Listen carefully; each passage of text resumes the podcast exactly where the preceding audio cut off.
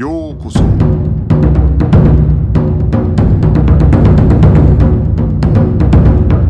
Eu sou o Gustavo e você está ouvindo o Budocast.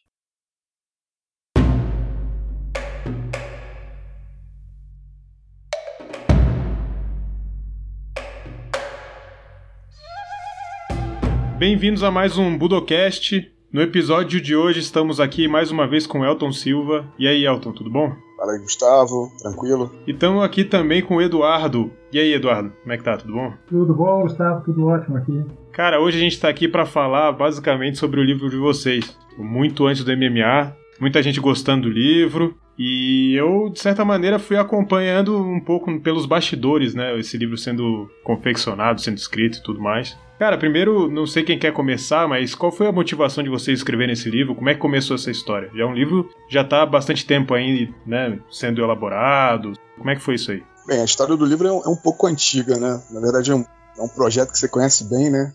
A gente se conheceu mais ou menos em 2005, né, na comunidade que eu criei no Orkut, e ali foi o pontapé para poder se juntar pessoas que gostassem de pesquisa é, da história da, das artes marciais, principalmente o judô e jiu-jitsu. Né? A partir daquele grupo, é, a gente é, percebeu que a gente tinha muito material, o pessoal também é, tinha essa vontade né, de poder produzir pesquisas. Surgiu a ideia do livro, né, e essa ideia foi amadurecendo com o tempo. É, no meio do caminho eu conheci o Eduardo também. A gente acabou se conhecendo é, em meados ali 2007, 2008, né? E a gente foi trocando muita ideia.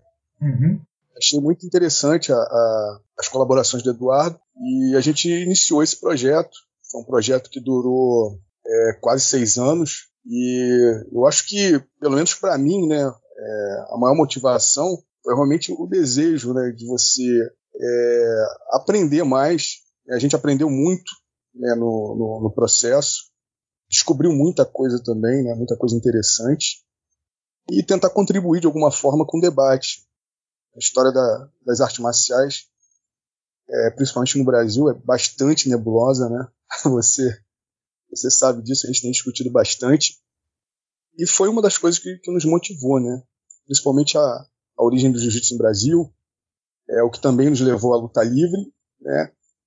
E né, a gente teve aí, é, no meio do caminho, né, algumas descobertas né, é, bem interessantes, né, como a capoeira, é, o savate, né, e como isso tudo se desenvolveu. Então, basicamente é isso. Então, uma grande motivação foi querer entender esse processo que levou o Brasil a produzir grandes lutadores no MMA e no grappling. As histórias que a gente ouvia pareciam muito, são aliás, né, muito fantasiosas e ainda estão em voga uh, sobre a origem do jiu-jitsu, seu desenvolvimento, sua chegada no Brasil.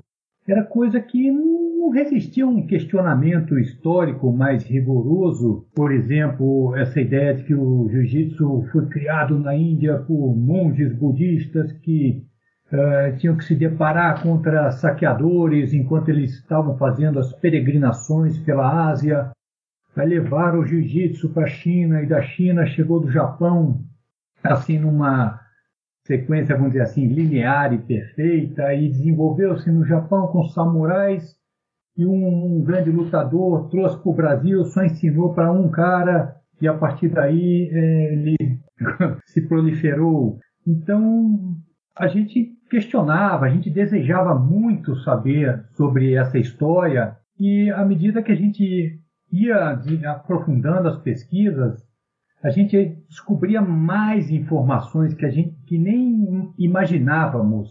Então a pesquisa ela foi se estendendo. O que era antes para ser basicamente jiu-jitsu, grappling, vale tudo, se ampliou muito mais. Descobrimos a capoeira, da capoeira Aleixo, Lotus, Zuma, Capoeira das Maltas no Rio de Janeiro, Capoeira dos Escravos no século XIX. Então, cada vez a, a, pesquisa puxava mais coisa. É mais ou menos até semelhante a uma pesquisa científica na, na área médica, por exemplo. O médico vai descobrir, está pesquisando um medicamento para uma patologia, mas descobre que o medicamento também serve para outras patologias Sabe, é, essa ideia da, da, extensão da pesquisa, ela foi se estendendo E é interessante que ela também foi para o exterior, porque a gente via que tinha muitos vínculos com o exterior. O Conde Coma, ele sai do Japão, vai lutar nos Estados Unidos, dá aula lá, depois vai para a Europa, perambula por lá, volta, vai para o Caribe, México, anda pela América Central, América do Sul. E não é só ele, o, descobrimos que existem muitos outros Condes Comas e muitos outros Carlos Graces, Hélios Graces, mas que, ah, por vários fatores, vão se perder nessa história. E graças a essa revolução das telecomunicações, que possibilitou a gente, por meio da internet, acessar bibliotecas de qualquer lugar do mundo, a gente descobriu muitos personagens, muitos fatos históricos interessantes. Então é, é uma pesquisa assim a nível mundial. Não dava para ficar só no Brasil, não dava para ficar só na Biblioteca Nacional. Era muito mais profunda e extensa do que isso. E assim, o livro, ele, se a gente for pegar todos os três livros, né, é um material bastante extenso, né? Tem muita coisa interessante ali. É, como é que foi essa divisão? Porque eu sei que inicialmente no projeto era para ser um livro só, né? Como é que vocês dividiram o conteúdo nesses três livros? Bom, o, o volume de informações foi tão grande, mas tão grande, que uh, a gente distribuiu da seguinte forma. No volume 1, as artes marciais formadoras do Vale Tudo. Então são aquelas artes marciais que cujas técnicas vão fazer parte do acervo dos lutadores de Vale Tudo. E tá aí o wrestling, várias formas de wrestling, luta greco-romana, o catch americano, depois a luta livre olímpica, que é uma derivação do catch, né, uma versão esportiva, bem esportiva do catch, o judô, o jiu-jitsu, o boxe e a grande surpresa, a capoeira mas uma capoeira carioca, derivada da capoeira das maltas, que eram usadas em, em briga de rua, brigas violentíssimas. Tem todo um, um processo que a gente vai falar mais tarde de pegar essas técnicas, não deixar que elas morressem, transformá-las num, num, esporte e também numa ginástica nacional. O segundo volume, a gente focou nas contribuições, vamos dizer assim, do exterior, o que é estava rolando no exterior, o que vai ter reflexos no Brasil é o choque e sincretismo marcial entre Ocidente e Oriente. Na maior parte desse volume falamos da contribuição das contribuições asiáticas, principalmente judô e jiu-jitsu, mas também o sumo fez muito sucesso na década de 1910 na Europa. O wrestling turco também é, impressionou os europeus no começo do século e inclusive o wrestling indiano. Nesse volume também não é uma arte marcial asiática, mas a gente fala também dos primórdios do wrestling trazido para o Brasil pelos europeus. Volume 3, a consolidação do grappling e do vale tudo no Brasil. Então, é, falamos ah, justamente do, dos brasileiros que vão dar continuidade a esse wrestling aprendido com os campeões europeus, veteranos europeus que visitam o Brasil no começo do século XX Focamos também na trupe do Conde Coma, Conde Coma e demais lutadores, Satake, seus alunos, seus vários discípulos no Brasil. Abordamos a retomada do grappling no Brasil, que lá pelos anos 20 ele perde muita força, mas ele é, há uma tentativa de fazer com que, sobretudo, a luta greco-romana ela renasça. Falamos da luta de chão no resto do mundo até a Segunda Guerra Mundial, esse é um capítulo importante para entender porque o Brasil vai se destacar do resto do mundo que tinha uma excelente luta de chão em alguns países, vai enfraquecer, vai atrofiar e até perder. E finalmente a consolidação do grappling do Vale Tudo no Brasil, que é o tema, é, que é o título do, do volume, toda essa questão do grappling trazido agora com o do catch, trazido com Manuel Rufino, jiu-jitsu reforçado pela chegada de Geomori, surgimento dos, dos irmãos Gracie, a interação com a luta livre brasileira, a rivalidade e o intercâmbio, e o último capítulo do honorável apresentador, a Jukendo Rimei e o Jiu-Jitsu no Brasil, o segundo dan de judô de Hélio Gracie. Então, uma informação inédita é, que nos mostra que Hélio Gracie foi o primeiro grande faixa preta de judô do Brasil. Uma história que ninguém conhecia que estamos revelando então nesse último volume. É, ele, ele citou aqui o do apresentador porque esse Foi um artigo que eu, que eu tive o prazer aí de, de, de deixar no livro, né? E vou reclamar com o Elton que ele me pediu isso muito em cima da hora, mas, mas tudo bem. Essa sequência que vocês fizeram é muito bacana e, assim, é difícil encontrar é, uma coleção de livros que vai trazer essa, essa vamos dizer, essa linha temporal da, das artes marciais seguindo um fluxo contínuo e até trazendo a própria genealogia de todo mundo, é isso é eu não, eu não conheço um outro trabalho assim tão aprofundado, né? Então só para quem está ouvindo ter uma ideia, né? Por exemplo, quando se fala do Conde Coma, não vai se falar só do Conde Coma, né? Vai falar do Conde Coma e vai falar dos alunos dele, como esses alunos depois foram né, é, trabalhar em cima desse jiu-jitsu ao redor do Brasil, né? E assim com várias, várias outro, outras artes marciais, com vários outros temas. É, tem personagens ali que, por exemplo, é, o Mário Aleixo, né? Eu acho que até saiu o livro de vocês, acho que nunca se falou tanto em Mário Aleixo depois disso, né? É, então, o Mário Aleixo foi uma grata surpresa, né? Personagem é, extremamente interessante, tem uma contribuição é, imensa dentro da, da história, é, não só da capoeira, é, mas do jiu-jitsu e até mesmo do, do vale tudo, né? Que a gente chama de, de MMA. O Maralite ele surge ali é, no início do século XX, é, inicialmente né, voltado ali para a instrução militar, é, ligado, né, a, inicialmente à Marinha, é, tinham já desde jovem assim, um conceito bem eclético, né? Então participava de diversos esportes e tinha destaque é, em, em, métodos de combate. Né? Era um grande esgrimista, né? um exímio atirador, é, praticante de, de wrestling, né? no estilo greco-romano. Depois também conheceu né, o, o, estilo livre, o Katasken. Conhecia também o boxe. É, como ele estava inserido no, no, meio militar, né, teve acesso também ao, ao Savate. E com a chegada do, do, do né, em 1908, ele se torna ali o, vamos dizer assim, um dos primeiros discípulos, né, um dos primeiros representantes é, do jiu-jitsu no Rio de Janeiro. Isso bem antes né, do, do, dos Gracies. É interessante também que ele acaba criando né, um, um, conceito de ecletismo, né, ele chamou ali de diversos nomes ao, ao longo do tempo, mas a gente chama é, é, é na pesquisa de ataque e defesa, ou método eclético, né, dependendo do período ali, é, varia de nome.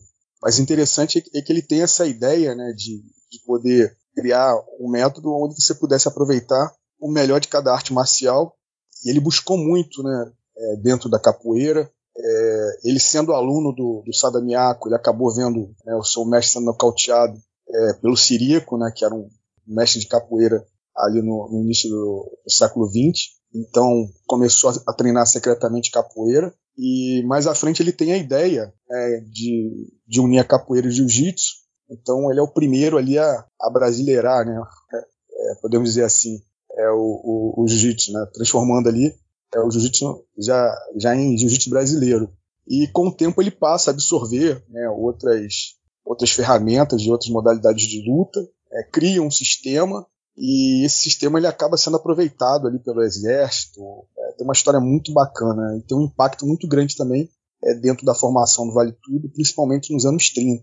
Depois ele também tem um contato né, breve com, com o Conde Coma e até mesmo com outros japoneses né, que passavam pelo Rio de Janeiro. Mas é, é um sujeito assim que tem uma história é, extremamente é, interessante, tem seu envolvimento ali é, também com a família Grace. Deixou um legado impressionante, né? É, esse legado dele também está muito bem documentado dentro do.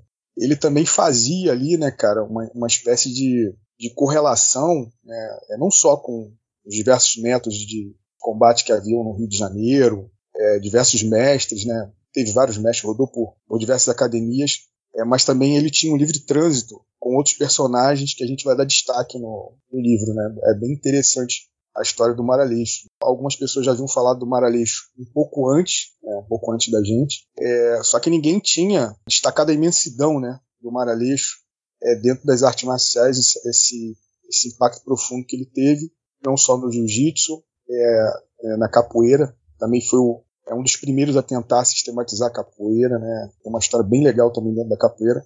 É, pouca gente da, da capoeira conhece a história do Maraleixo e também faz ponte com outros personagens históricos ali da capoeira carioca, também deixa um grande legado, né? É, através do, do Vale Tudo, que acaba sendo de alguma forma sistematizado é muito influenciado pelo trabalho do Maraleixo no Exército. Então, para a gente, o, o Maraleixo assim, foi uma grande surpresa. Assim como outros também, né? Existem outros personagens é, bem interessantes que a gente foi descobrindo é, ao longo do tempo. É não só no Rio de Janeiro, né? Mas também São Paulo, Minas Gerais, é, Nordeste, Sul do Brasil. A gente consegue destacar aí vários personagens é, que pouca gente conhecia, não tinha grande destaque, ou que realmente foram né, sepultados assim da história. Então a gente traz esses personagens aí à tona, apresenta eles aí de modo é, é bem interessante, né, para essa geração aí que, que curte MMA.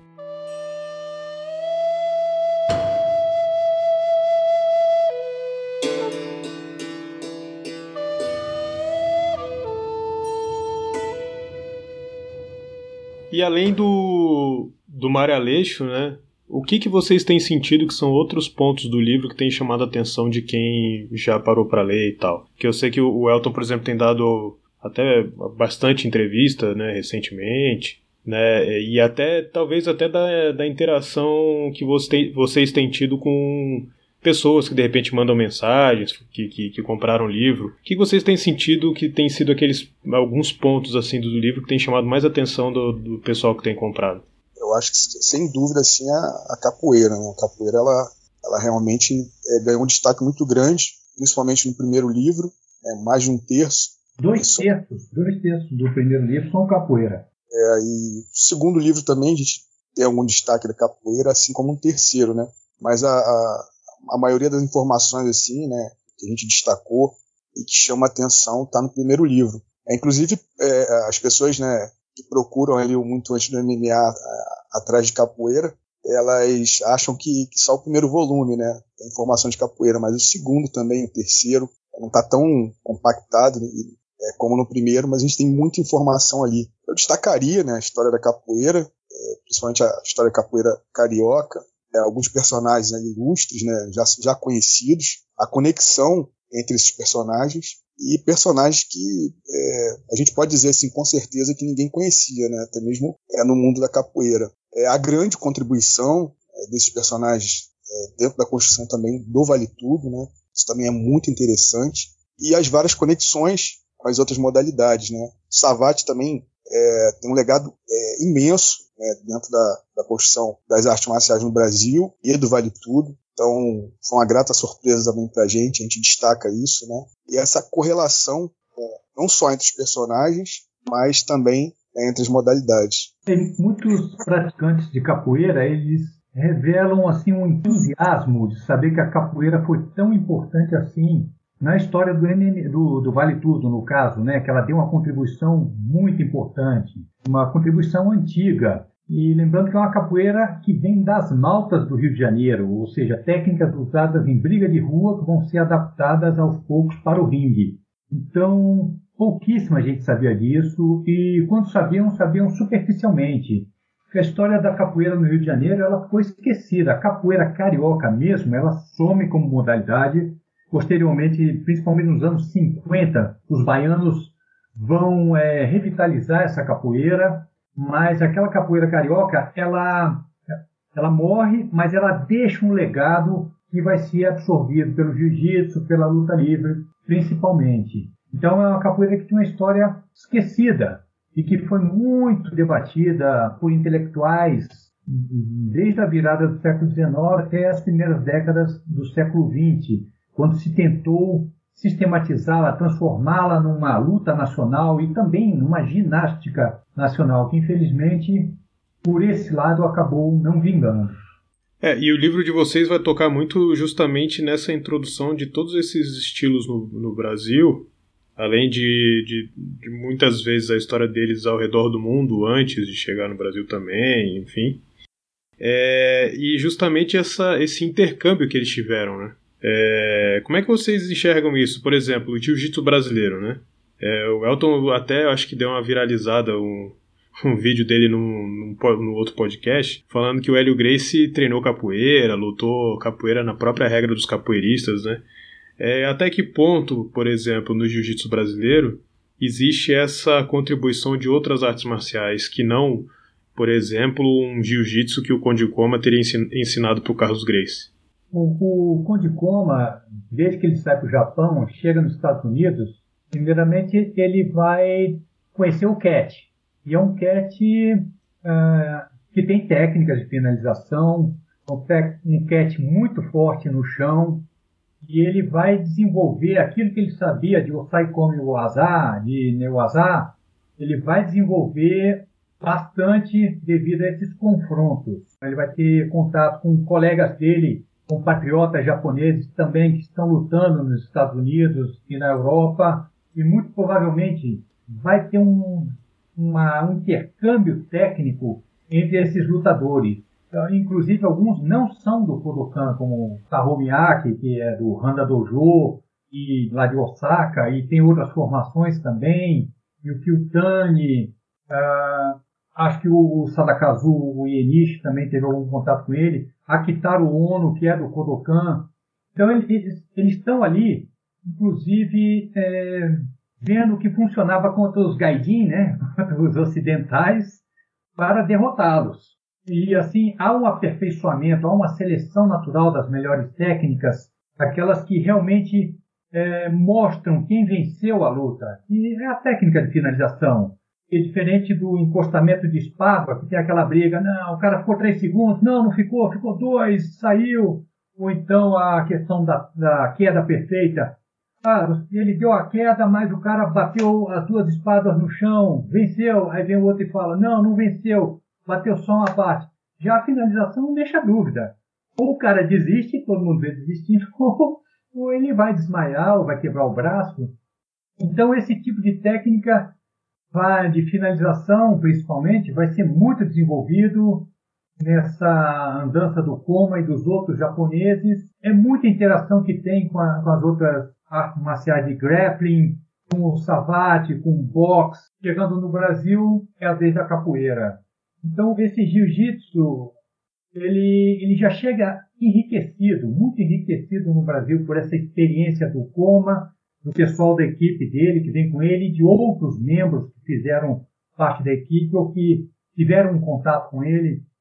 Então, não é aquele programa, vamos dizer assim, ele saiu do Japão para aquele programa do Kodokan e trouxe igualzinho. Não, ele está enriquecido. Então, esse conceito de, de ecletismo, né, ele é bem antigo é, no Brasil, né, principalmente no Rio de Janeiro. É, é, claro que os japoneses, né, eles contribuíram muito, né. Eduardo destacou bem, né, o Conde Koma, é, outros japoneses, né, como como Geomori, né, eles tinham aí conhecimento bem vasto né, de, de, outras modalidades, né, principalmente a luta livre americana. Mas é, é já no século XIX você tinha ali é, é, os capoeiras, né, que dominavam diversos sistemas de, de, de luta, né, inclusive vários estilos de esgrima, é, tinham um complemento de alguma forma de, de, de grappling, né? Eles, quando estavam ali é, lutando numa, numa distância muito próxima, né? usavam, é, nem que de forma sutil, né, o, o grappling. Então, você tinha também ali é, militares, né, que começaram a, a, tentar fazer ali, a criar, né, um, um método eclético que, que, envolvia capoeira. E você tem também diversos é, é, combates, né, entre brasileiros, é, principalmente marinheiros, né, lutando lá fora no, nos portos, com outros estilos de, de, de artes marciais, de métodos de combate, acabavam absorvendo também, né, isso, isso, fica bem claro assim, no, no nosso trabalho. E já no, no, início do século XX ali, você começa a ter né, diversos lutadores estrangeiros chegando no Brasil, influenciando fortemente os brasileiros, né? Então você tem aí né, esse choque, né, esse sincretismo é, muito forte dentro do Rio de Janeiro. É, Para você ter uma ideia, o, o, próprio Conde Coma, né, quando ele chega no Rio, ele começa a dar as aulas fazer as apresentações, ele fica encantado com a capoeira, capoeira carioca, né? Como o Eduardo destacou, né? A capoeira é bem diferente da, da capoeira que a gente está acostumado a ver hoje, né? Dessa capoeira atual, onde se tem é, a capoeira ditada pelo, pelo ritmo do birimbau, né? Da música, da ginga, né? A capoeira no, no Rio de Janeiro não tinha isso, né? Era uma capoeira voltada ali realmente para a luta. Então aí você já começa né, a ter é, esses personagens né, de destaque se envolvendo com a capoeira e os próprios capoeiristas também, né? é, de certa forma, aprendendo algumas formas de grappling, né? O Conde Coma, ele tem aulas com, com o Mar Aleixo, né? E o, e o compadre dele, o Zé Maria. Esse Zé Maria é, chegou a ser uma espécie de coach dentro da Academia Grace, né? De capoeira. Então, deu aula dentro da Academia Grace de, de capoeira. Lembrando novamente, né? Que era uma capoeira voltada para a luta, né? Um dos personagens assim que dá um destaque muito grande disso é, é, o, é o senhorzinho, né? Ele percebe é, que esses recursos da capoeira eles podem ser melhorados e é, levados para dentro do ringue. E os lutadores de jiu-jitsu também é, percebem né, a importância, a, a, a importância e, a, e, e, como esses movimentos, né, esses recursos são eficazes. Né? Então, dentro do próprio jiu-jitsu ali, você consegue perceber é, muita movimentação que foi herdada dessa capoeira luta. Então, você é, vê como né, é interessante esse sincretismo o, próprio Sirico, né, que ele nocauteia o, o ali em 1909, posteriormente a gente acha ali matérias onde ele começa a treinar grappling, né, formas ali de, de treinamento de jiu-jitsu, luta livre, é, para poder participar de campeonatos, né, que eram chamados campeonatos de, de luta livre inicialmente, depois passa a ser luta livre americana, né, mas eram os confrontos mistos que existiam ali no, no início do século XX. Então, esse conceito está muito bem enraizado no Rio de Janeiro. E depois, né, ele acaba ganhando aí o Nordeste do Brasil com outros personagens também que a gente tem dar muito destaque, né, o, o Zeca Floriano, que é o filho do segundo presidente da República, né, o Marechal Floriano. O Jaime Ferreira, também um outro personagem muito importante. Ele faz uma dobradinha é, muito bacana entre a capoeira da Bahia e a capoeira do Rio. É, representa ali inicialmente né, a, a, as, as, formas, as primeiras formas de wrestling que estavam sendo é, ensinadas no Rio de Janeiro, se torna um grande atleta, acaba fazendo, é, passando pela Academia Grace, né, se torna ali um representante da Academia, da Academia Grace, inclusive era destacado ali como né, um, um, amado discípulo do, do, do Carlos Grace. Então é, a gente destaca muito bem né, esse sincretismo entre, principalmente entre a capoeira né, e, e o jiu-jitsu, e não esquecendo da luta livre. Né? A luta livre também teve uma contribuição muito grande aí, é, na formação desses lutadores né, e do Vale Tudo ali, que acaba tendo um, um destaque muito grande ali é, durante a década de 30. É, quando fala-se, nós falamos que o Hélio Gracie treinou capoeira, Muita gente automaticamente imagina o Hélio Grace ali sem camisa, fazendo a ginga, numa rodinha com o pessoal tocando o birimbau, cantando. Não, não foi assim. Ah, primeiro que a capoeira carioca não era assim. O Hélio Grace está tendo contato com muitos capoeiristas que ainda representavam essa capoeira carioca, que era voltada para o combate. Ele, como o Elton falou, na Academia Grace, Jaime Martins Ferreira, grande mestre da capoeira carioca, passou um tempo na Bahia, virou mestre da capoeira baiana, um dos principais lutadores, vira um dos principais lutadores da Academia Grace, está convivendo e treinando diretamente com Hélio, Jorge, Carlos, o José Maria, como o Elton lembrou, capoeirista das antigas, que teria dado aulas para o Conde Coma, grande amigo Mário Aleixo, presença constante nos treinos da Academia Grace no começo dos anos 30, conforme destacado nos jornais. Além disso, os Grace deram aula para a Polícia Especial, que foi criada pelo Getúlio Vargas, uma polícia de elite, só tinha atleta e lutador. E dentre eles, vários instrutores haviam sido formados no método Ataque e Defesa, idealizado por Mário Aleixo, que mesclava capoeira carioca com jiu-jitsu, que ele aprendeu com Sadamiaki e o Conde Coma. Então, é, é, esse tipo de aprendizado que ele, que ele vai ter, observando as técnicas, o pessoal muito provavelmente passando para ele essas técnicas, e não aquela coisa que que todo mundo faz, é se matricular numa academia, entrar, começar a fazer a roda como aluno iniciante. Não, não foi dessa forma. Até porque, como eu disse, a capoeira carioca não tinha essas características. Então é um convívio de treino diário com outros lutadores. Lembrando que também pessoal ligado ao senhorzinho frequentou a Academia Grace, numa época que tinha campeonatos internos lá. O pessoal do senhorzinho muito versátil em capoeira, em greco-romana, em mesclando essas é, duas é, esse tipo de modalidade, capoeira e grappling. Então foi assim que houve esse contato da primeira geração Grace com a capoeira.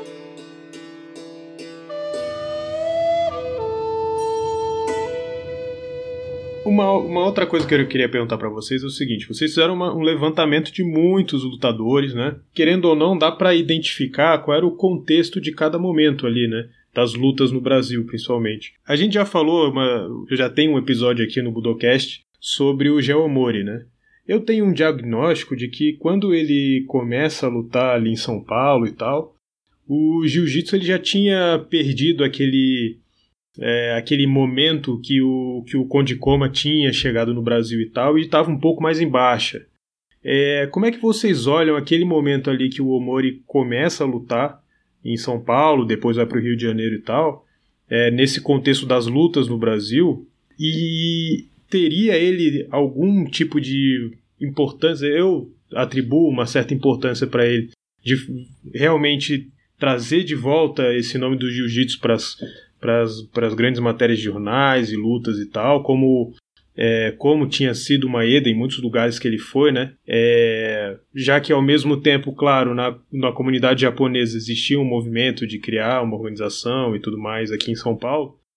Dentro do meu ponto de vista, parece que o Omori ele realmente dá um, um novo pontapé na história do jiu-jitsu ali, e tanto é que o Carlos Grace acaba se aproximando muito dele ali nesse momento, né? Como é que vocês olham o jiu-jitsu nesse momento que o Omori ele começa, ele chega ao Brasil e começa a lutar é, dentro do cenário de lutas ali naquele momento? É, primeiramente, realmente houve um, um, gap, né, desde as lutas do Conde Coma até a chegada de Omori nos ringues. É, temos a gripe espanhola em 1918, vai até mais ou menos quase 19, tudo para que nem a Covid fez recentemente. Teve também a própria Primeira Guerra Mundial, onde muito atleta, muito lutador morreu. Por exemplo, a equipe francesa que trouxe o Savate na missão militar para São Paulo, boa parte dela morreu na Primeira Guerra. A Primeira Guerra afetou muito a França. Li uma vez num jornal francês que era o seguinte comentário, logo no, no pós-guerra, 1919, se a França entrar em outra guerra desse tipo, ela deixa de existir, porque não vai ter mais francês. E então, realmente, dá uma parada, o pessoal tenta, nos anos, no começo dos anos 20, a revitalizar a luta greco-romana. E ah, lembro também de uma outra notícia que eu li também, de, de 1920, 20 e pouco, era bem assim, os esportes voltam a florescer na França após a guerra. Isso só para a gente ter uma ideia de como as guerras mundiais afetaram ah, tudo nesses países envolvidos, inclusive o esporte, né? não só a economia, a vida. E com essa tentativa de revitalizar o grappling, aqueles campeonatos que atraíam multidões de luta greco-romana e catch, fizeram sucesso nos primeiros anos no Brasil. Então, alguns desses mesmos lutadores, como Constant Lemarran, voltam ao Brasil em 1923 e voltam em 1926. Em 1926 tem o mestre Onishiko, do Jiu-Jitsu, e ele faz lutas violentíssimas com os, os wrestlers da, da trupe. E é interessante que em 1929 é, esses confrontos eram tão violentos em 29 Onishiko na Espanha ele enfrenta o Javier Ochoa, grande nome da luta greco-romana uh, espanhola, e a luta é tão violenta que em determinado momento o Onishiko está aplicando, acho que era um Ezequiel, no poder Guruma, no Javier Ochoa, e ele levanta o japonês lá no alto e joga com muita violência no chão. Eu não sei se é um batistaca ou se é tipo um suplexo, o que foi. E houve-se um barulho de osso estalando acaba a luta, o japonês desmaia e, infelizmente, morre dias depois de traumatismo na coluna. Então, mas o que eu queria chamar a atenção é que em 26, é, que o Onichico enfrenta esses wrestlers, e os cartazes até dizem assim, os cartazes do evento, ninguém quer lutar com um mestre de jiu-jitsu. É, ele então, ele relembra essa glória do jiu-jitsu enfrentando outros estilos. Em 1926, é, é, esse, esse, campeonato acontece em São Paulo. São Paulo já é uma cidade de muito destaque no, a nível nacional, vai ganhando sua importância econômica, né? um grande produtor de café, o, maior, o principal bem da economia brasileira na época. E dois anos depois chega o Mori. Então, o Nishiko ele dá essa relembrada nas velhas gerações, nos jornalistas que acompanharam e no, nas gerações novas. E eu acredito que Carlos Gracie, de alguma forma, soube desse campeonato e, de repente, estava até presente. Não sei se ele estava em São Paulo em 26, não tenho certeza. O Moro, então, chega em 28, está vindo dos Estados Unidos, ele é japonês de nascimento, interagiu muito com o pessoal do do judô que está ali no, nos Estados Unidos, principalmente na costa oeste, em Seattle. Ele participa de muitos eventos de catch, embora não tenhamos achado nos jornais ainda. Vem para o Brasil e tenta abrir um restaurante. Não dá certo, ele já está até com uma certa idade para ser lutador. E por força da, vamos dizer assim, das necessidades econômicas, ele volta a fazer o que ele sabia fazer muito bem, que era lutar. Começa a lutar no picadeiro do Circo Queirolo, contra capoeirista, contra wrestler, até contra lutador de jiu-jitsu. Então o Mori vira uma espécie de uma, como é que vou dizer, uma vedete ali da, das artes marciais ali em São Paulo, chama a atenção de todo mundo, da imprensa, do público, inclusive o Carlos Grace. É interessante, né, esses altos e baixos assim do jiu-jitsu. É, você tem ali inicialmente é, o Sada Miyako, né, ele leva ali mais ou menos um ano, um ano e pouco ali, é, é, fazendo um grande sucesso né, no, no pavilhão internacional, é, finalizando todos os seus adversários, né, sendo uma grande sensação, até ser nocauteado pelo, pelo capoeirista, né, então depois o jiu-jitsu ele tem ali, né, é, é, ele cai, né, o ostracismo, posteriormente você tem ali o, o, o Onishiko, em São Paulo. É, logo depois o Geomori. É, o Geomori ele, ele acaba se destacando muito ali contra alguns capoeiras do. Haviam treinado no Rio de Janeiro, né? Tinham vindo de outras localidades, mas aprenderam essa, essa forma de luta, né? Essa capoeira luta. Acabam indo para São Paulo. É, fazem um barulho ali no começo, né? Nos circos, é, tentando defender a, a modalidade brasileira, né? A luta nacional. Eles enfrentam né, inicialmente alguns japoneses e esses japoneses eles têm né, uma dificuldade. O Moro ele chega né, e domina todos esses capoeiristas assim de forma bem bem frustrante para a capoeira, né? Ganha um destaque muito grande e chama a atenção do Carlos, né? Quando o, o Carlos ele, ele, ele sai de São Paulo vem para o Rio de Janeiro, ele tenta imitar, né? Esses circuitos que estavam acontecendo. Aí você tem alguns desafios ali com os capoeiras, né? Você vê que é tudo tudo muito semelhante. Só que o, o Carlos ele acaba é, se envolvendo ali com aqueles desafios é, devido às, às, regras polêmicas, né? E o pessoal da luta livre, principalmente o, o compra essa briga né, dos capoeiras. E você tem né, o, o, Carlos ali, é, digamos assim, em, em mais lençóis, né? Porque começam a aparecer lutadores, né? É, vindo de São Paulo, é, Minas Gerais, é, Nordeste também, você tem alguns lutadores vindo do Nordeste, é, todo mundo ali desafiando os Grace. Então, inicialmente ali você tem né, o Dudu, o Dudu é um lutador bem conhecido de São Paulo, já é cria aí da, da década de 20, né, dessa, dessas trupes aí onde você tinha japoneses, tem um contato também muito forte né, com a colônia japonesa, e os lutadores de, de, de wrestling né, acabaram ali criando um circuito. Depois você tem o, o, o Roberto Ruman, né, também que era um outro grande wrestling conhecido. Ele, ele vem de São Paulo também, né, atrás do desafio é, dos Grace. É, e outros lutadores, né? Tem gente vindo da Bahia, né, de Pernambuco, enfim. O Carlos ele acaba pedindo uma ajuda pro, o Geomori, né? O Geomori inicialmente ele vem para ajudar o Carlos ali e, você, e, e, sem querer o Carlos acaba criando, né, um, um, um, circuito de lutas no Rio de Janeiro, onde você tem ali destaque o George, né? O George é o, é o primeiro grande destaque da família, né? Depois o Hélio. O Oswaldo também, ele chega a participar de algumas lutas, mas não teve tanto destaque como o George. Então o Rio de Janeiro ele, ele começa a desenvolver esse circuito é, de lutas, né, é, não só com, com o jiu-jitsu, mas com a capoeira e o pessoal do Cat, alguns remanescentes ali da, da luta greco-romana. Posteriormente você tem a, a trupe dos Ibisco, né, chegando em, em 34, é, dando uma grande contribuição. E a coisa cresce muito, se desenvolve muito, né? O, o Iano chega também, une forças ali com, com o Geomori, começam a, a ensinar jiu-jitsu em diversas, diversas localidades, né, diversos clubes. É, inicialmente o, o Omori ele dá aula no, no clube naval, então já tem um contato aí novamente no jiu-jitsu com a marinha. É, depois se abre uma vaga para o clube de para a liga de esporte da marinha, né, aonde o, o Ian é contratado. Então eles começam ali a, a criar um, circuito de lutas onde haviam lutas de boxe, jiu-jitsu e luta livre.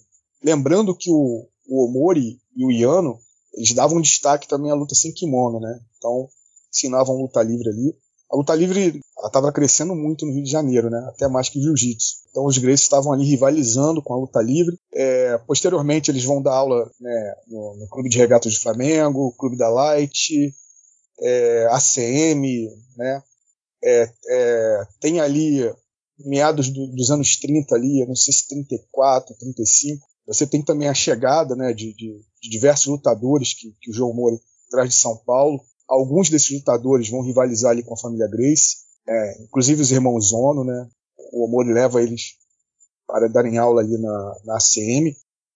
Então você tem um circuito de luta bem definido. No final dos anos 30, é, o jiu-jitsu já está muito em alta ali, a Academia Grace é já consagrada é, o, o, Omori e o Iano eles resolvem é, irem para Belo Horizonte, é, como se fossem assumir é, um circuito de luta que havia desde o início dos anos 30 ali, né, 34, é, um outro aluno do Conde Coma, né, o professor Loanzi, ele havia chegado e, instalado uma academia onde reunia, era como se fosse um centro de treinamento, né, então reunia lutadores ali de diversas localidades e começou a criar um circuito de lutas. Esse circuito de lutas ele cresceu tanto que ficou até mais importante que o Rio de Janeiro.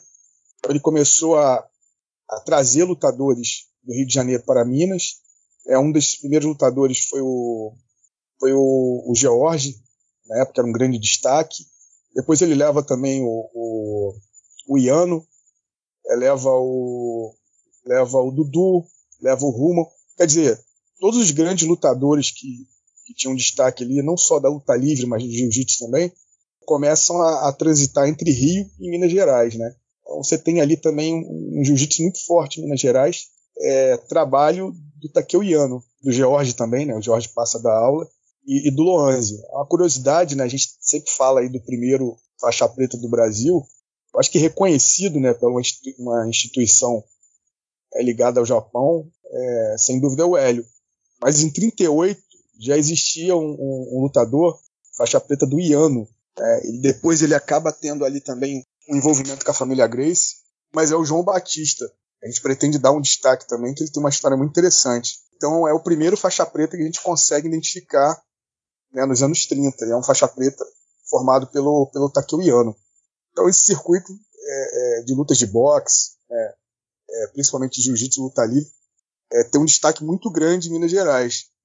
Posteriormente, esse professor ele faz uma ponte com o pessoal de São Paulo, é, que tinha um jiu-jitsu voltado ali para a colônia japonesa, é, e, e, tinha os lutadores de boxe ali também, é, que às vezes se misturavam né, com, com o pessoal da luta livre.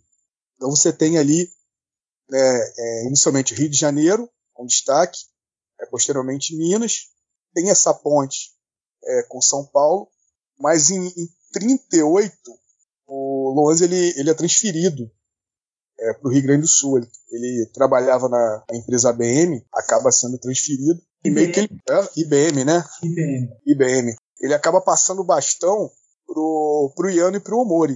Né? Eles tentam assumir ali em 38. Na verdade, eles saem no final de, de dezembro né, de, de 37 no Rio de Janeiro, chegam é, no finalzinho ali de, de, de 37, início de 38, e, e, tentam manter esse circuito de lutas. Né? Fica praticamente na, nas mãos do, do Iano. É, lembrando que o Omori né, já, já tinha uma idade bem avançada para lutador. Na verdade, ele já chegou né, aposentado no Brasil e foi obrigado né, a, a lutar por dificuldades financeiras. Ele acaba morrendo é, de forma é, bem trágica né, em, em Minas, em Belo Horizonte. O Iano estava tentando fazer uma ponte com esses lutadores, ele estava até em São Paulo, ele teve que voltar é, para Minas Gerais. E depois da morte do, do Omori, né, esse circuito de lutas ali, essa divulgação do jiu-jitsu, é, acaba ali diminuindo, você tem os lutadores realmente migrando novamente ou para o Rio de Janeiro é, ou para o sul, né? para o Rio Grande do Sul, principalmente para Porto Alegre. Aí Porto Alegre se torna né, um novo, novo polo assim das lutas. Então você tinha muita gente do jiu-jitsu indo para lá, é, muita gente da luta livre, né? Então começa ali é, um novo circuito de lutas. Então você vê que o jiu-jitsu no Rio de Janeiro ele fica é, principalmente nos anos 40, né, cara? Você tem muito pouca coisa ali de jiu-jitsu. É, o jiu-jitsu dá uma estagnada assim, tremenda. Eu acho que o Hélio percebe isso, né, principalmente com a saída do Carlos, né, no início do, dos anos 40. Você tem a, o fechamento da, da Marquês de Abrante, né, se eu não me engano, 41 para 42, algo assim. O Carlos ele vai passar uma temporada no Nordeste. É, você tem algum, alguns lugares ali, né, principalmente subúrbio, né, com França, né, o, Luiz França, conhecido Luiz França, né? E, e o Fada, eles dando aula. Tem também alguns alunos do, do, dos Grace dando aula, mas é, é, algo assim, bem superficial. Então acho que durante os anos 40 aí, o, o Hélio percebe que o jiu-jitsu está morrendo no Rio de Janeiro e resolve né, entrar em contato com o Carlos. O Carlos voltando no finalzinho dos anos 40, então eles fazem ali um pacto né, para tentar ressurgir o, o jiu-jitsu novamente e vão atrás ali, né, dos principais expoentes, né. Você tem ali a Academia Fada, Academia Maia, Academia Grace, é, e mais algumas academias ali que eu não, não me recordo. Você recorda aí, Eduardo? Dos anos 40 ali, Academia Maia, Academia Grace, ah, Cordeiro, exatamente, Cordeiro.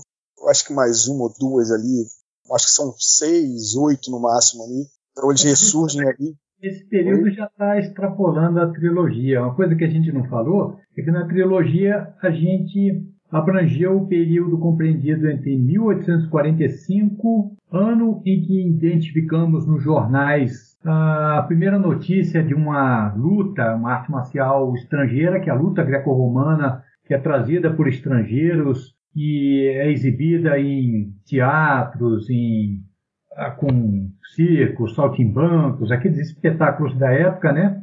Vamos até 1934, que é uma época em que, uma vez consolidado o grappling e o vale tudo no Brasil, vem uma onda de lutadores chefiadas pelos irmãos Zibisco que vão transformar, ainda vão acrescentar, aprimorar ainda mais as artes marciais no Brasil. Então, a gente, mesmo na trilogia, vamos até 34. Né? Eventualmente falamos um ou outro evento que extrapola, porque é inerente ao que está sendo discutido no período, né? Eu acabei. Acabei extrapolando demais aqui a linha temporal. Mas também a década de 30, ela é, me parece muito importante para entender o que acabou se tornando o cenário de lutas no Brasil é, posteriormente, né? É, se a gente for pegar no Rio de Janeiro, tem um cenário muito forte é, São Paulo também, que, que tem até um momento ali que, que dá uma caída, mas depois o, o pessoal vai buscar no Rio de Janeiro também, para trazer de volta para São Paulo algumas coisas. É, como o Elton estava falando ali também, é, vai para Minas, para Porto Alegre e tal. E também vários dos personagens que vão acabar criando uma certa base para o que a gente vai conhecer hoje estavam ativos aí nessa década de 30, né? Porque a gente pode falar muito do Conde Come, de fato é um personagem muito importante, mas na década de 30, quando a gente tem essa explosão, até por isso que eu falei do Omori, né? quando a gente tem essa explosão aí de, do, do jiu-jitsu, por exemplo, que, né, que tem ali um. Os irmãos Grace é o momento que eles surgem ali de fato é, pro, pro cenário de lutas, assim, e, e se tornam grandes nomes, né? Nesse momento, o Conde Como, o Maeda, ele já não está mais em tanta evidência em termos de, de cenário de lutas, né? Ele já está ali mais ajudando o pessoal é, da comunidade japonesa se estabelecer no, no, na região dele e tal, né?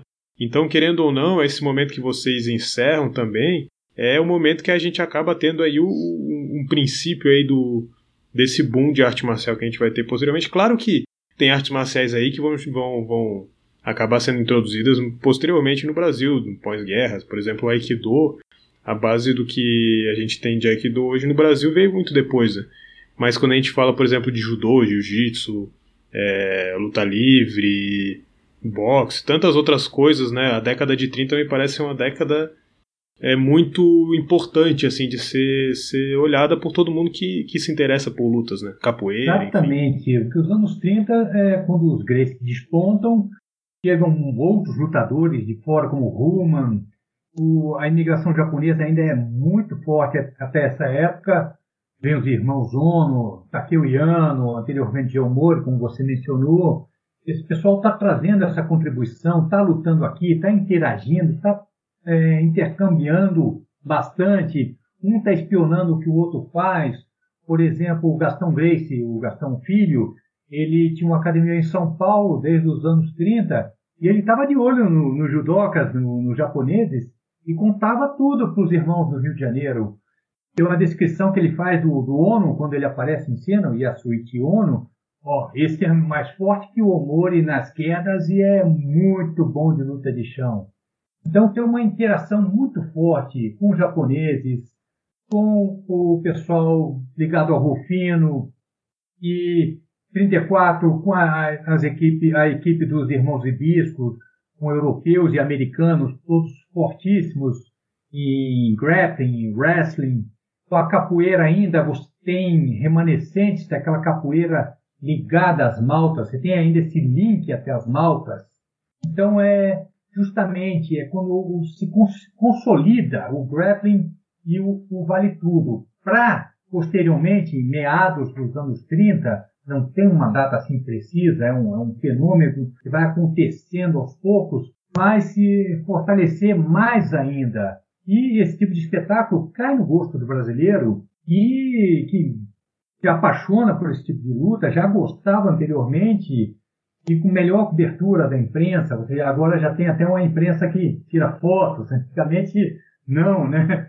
E além disso, esses japoneses que estão lutando, eles ainda não estão sob aquele, aquela regulamentação forte lá de, de, de Tóquio, do Kodokan, ainda não tem uma federação internacional de judô, não tem as regras oficiais existem, são muito praticadas ali na Jukendo, mas ainda não, não se espalharam, não se popularizaram pelo Brasil. Então, tem-se essa cultura de entender que alguém venceu uma luta, quando o outro desiste ou perde sentido, ou não tem como prosseguir na luta.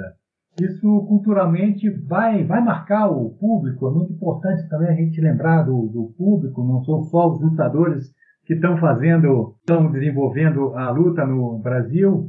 E essa separação do judô e jiu-jitsu vai acontecer no pós-guerra, sobretudo no começo dos anos 50. Muitos dos judocas dessa época, do pré-segunda guerra, ainda têm um, um, chão muito forte. Takeshi Namiki, que lutou com Hélio, acho que a, primeira, a segunda luta do Hélio, a primeira foi com um boxeador, e a primeira de confronto de jiu-jitsu do Hélio contra outro lutador de jiu-jitsu. A luta é muito, toda, praticamente toda desenvolvida, boa parte dela desenvolvida no chão. E a imprensa destaca que o, a guarda do Namiki era praticamente impenetrável e durante a, a luta é um ameaçando de finalizar o outro. Uma luta duríssima. Hélio, em 36, se não me engano, ele vai é, lutar com o Miyake, da equipe ligada aos irmãos Ono, vai ganhar aos 26 minutos, uma luta duríssima, vai elogiar muito seu adversário, mas é um lutador também, apesar de ser bom de queda, muito bom de luta de chão. Então, esse pré-segunda guerra, apesar de o judô já ter um viés, já de longa data, pela luta em pé, ele apresenta judocas que têm um chão fortíssimo. Mas nos anos 30, é, além da formatação né, do, do, Vale Tudo, você tem as duas principais figuras importantes né, que fazem esse, esse elo histórico né, até os nossos dias, que é justamente o, o Hélio, é, no jiu-jitsu, e o Euclides Hatten, né, o tatu na luta livre. Eu acho que são os únicos a... É, você tem o Iano também, né? O Iano vai até fazer um trabalho até a, a década de 70, mas não tem um destaque, né, como, como esses dois. Eu acho que a importância que eles têm, né, é de levar é, esse estilo de luta, esses estilos de lutas, né, que foram criados ali na década de 30 até os nossos dias, né.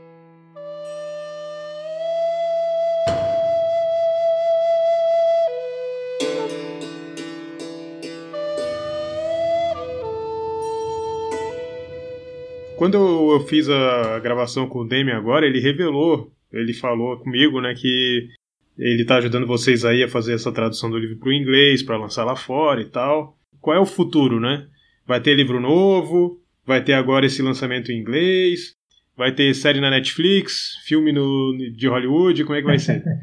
Bom, é, a gente seguramente, após o lançamento em inglês, né, o ano começou há pouco tempo, deve dar tempo do tradutor finalizar a atividade, pelo menos o, o livro 1. Com certeza vamos tentar lançar agora em 2022. Mas os planos são para lançar uma segunda trilogia, cobrindo desse período 34, quando chega a trupe dos Irmãos Ibisco, até as vésperas do UFC. Terão também uma outra trilogia, três livros. Já temos em mente vários assuntos que vamos abordar. Com certeza vamos descobrir outros assuntos interessantes para inclu incluir. Já começamos a escrever um pouco.